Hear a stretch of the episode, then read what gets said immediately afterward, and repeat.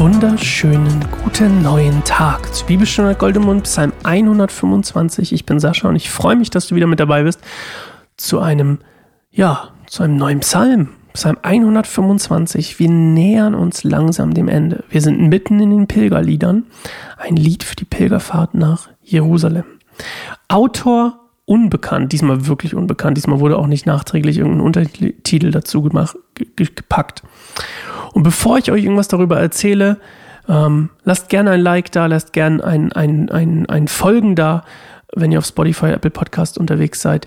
Und gebt gerne Bewertung ab, damit ihr helft, diesen Podcast zu verbreiten, andere, andere Leute zu bringen, die Gottes gute Nachricht hören wollen. Unter anderem durch die Psalme, weil Gottes Wort steckt auch in den Psalmen. Und Psalme helfen uns, finde ich, auf eine wunderbare Art und Weise dabei, Gott näher kennenzulernen. Und zwar nicht in dem Sinne, dass jemand über Gott geschrieben hätte, das passiert auch, aber ich meine besonders die Momente, in denen jemand ehrlich zu Gott ist.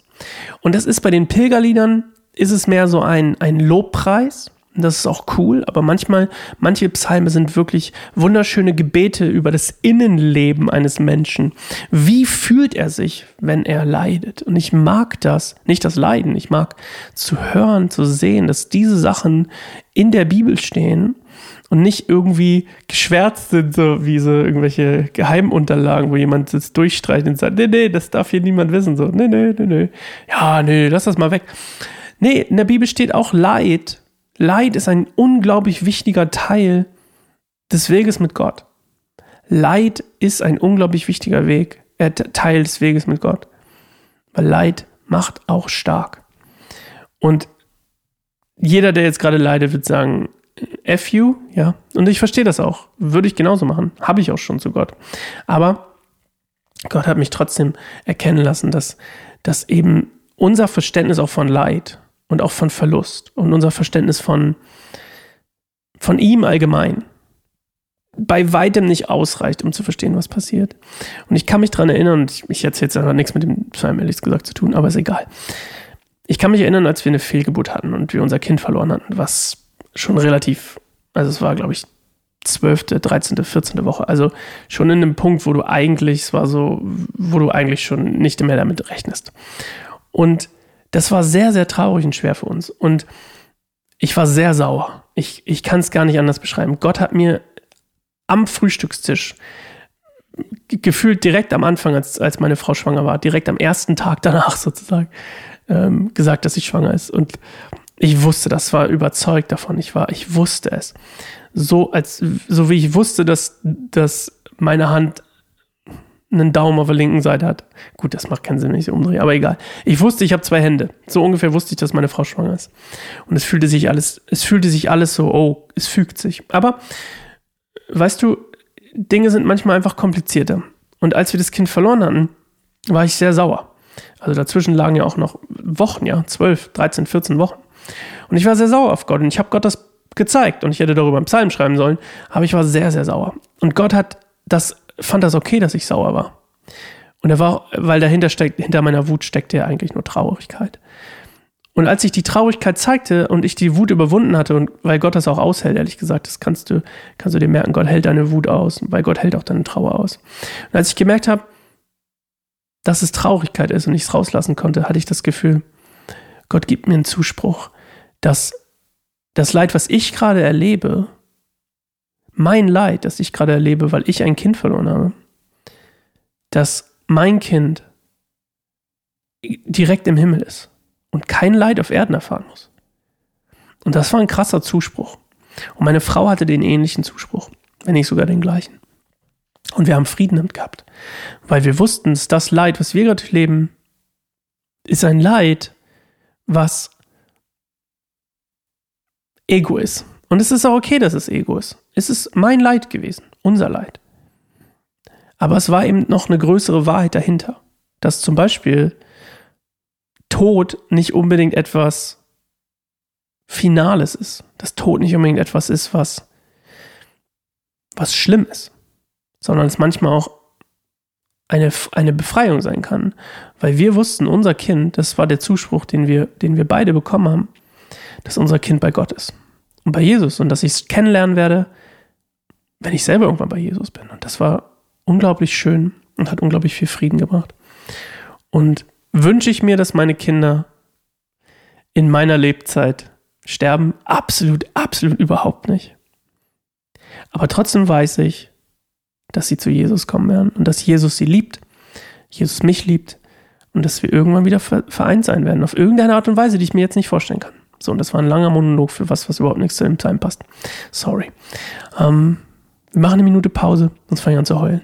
Machen eine Minute Pause und dann hören wir uns Psalm 125 wieder. Vielleicht mache ich fünf Minuten Pause, wer weiß, merkst du ja gar nicht. Bis gleich.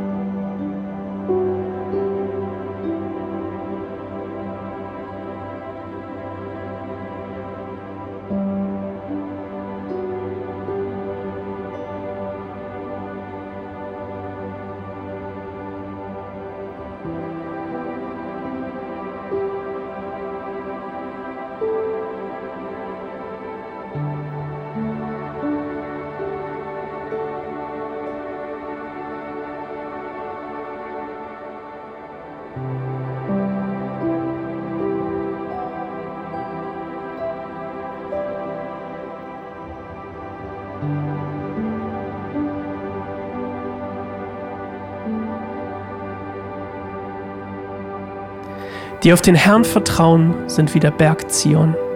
Er steht fest und sicher und hat für immer Bestand.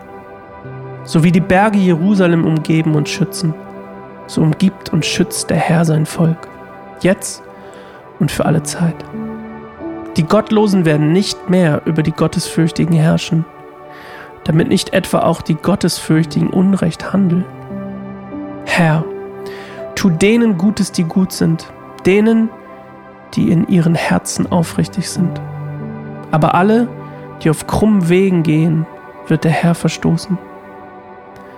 Zusammen mit den Übeltätern. Frieden komme über Israel. Ja, Psalm 125. Also es ist nicht ganz bekannt, in welchem Kontext das hier geschrieben wurde. Auf jeden Fall ist es eigentlich auch total rille eigentlich, ne? Total rille. Das Wichtigste ist einfach nur, Gott steht genauso fest wie der Berg Zion. Denn, ja, und die Berge um die Jerusalem umgehen, umgeben, so schützt auch Gott sein Volk. Und dann nochmal der Zuspruch für die, die, die eben ihm treu sind und ähm, ja auch teilweise ihm nachfolgen. Ich, es ist ein schweres Wort, finde ich, damals zu benutzen ohne Jesus, weil der, also, es ist irgendwie so ein Jesus-Begriff, aber wer Gott nachfolgen wollte oder nach, nach seinen Geboten leben wollte und, und der es auch getan hat, der wurde eben, der, wie sagt man das, der wurde gut behandelt, dem ging es gut, das war das Gebet quasi, dem soll es auch gut gehen. Okay, das war Psalm 125 mit einem sehr langen Monolog. Ähm, hatte nur mit ein bisschen was damit zu tun, ein bisschen. Es lohnt sich auf Gott zu vertrauen, das ist eigentlich meine Message dahinter. Gott hat einen Plan. Und auch wenn das Leben nicht so verläuft, wie es vielleicht hätte verlaufen können für uns Menschen. Es ist immer das, ich glaube, ich habe das glaube ich schon mal gesagt, ich glaube, das gibt ein, ich glaube, es gibt Schicksal, Gott hat alles geplant und es gibt den freien Willen. Und Gott weiß eben, dass wir von seinem Plan, der für uns vielleicht am besten wäre, abweichen werden. Aber das ist quasi schon in seinem Plan mit drin, weil er schon einen Plan dafür hat, wenn wir abweichen. Also es ist sehr kompliziert, aber das ist das, was ich glaube. Und ich glaube, ich muss es auch gar nicht verstehen. Aber ich fühle mich geborgen bei Jesus und ich möchte ihm vertrauen und mein Leben in seine Hände geben. Und alle anderen um mich herum können ihre eigenen Entscheidungen treffen. Du darfst deine eigene Entscheidung treffen, wie du mit Jesus leben willst. Ich weiß, wie ich mit Jesus leben will. Und ich freue mich darauf, wenn wir uns morgen wieder hören zu Psalm 126. Denn das möchte ich mit Jesus tun. Psalme lesen. Okay, bis morgen. Ciao.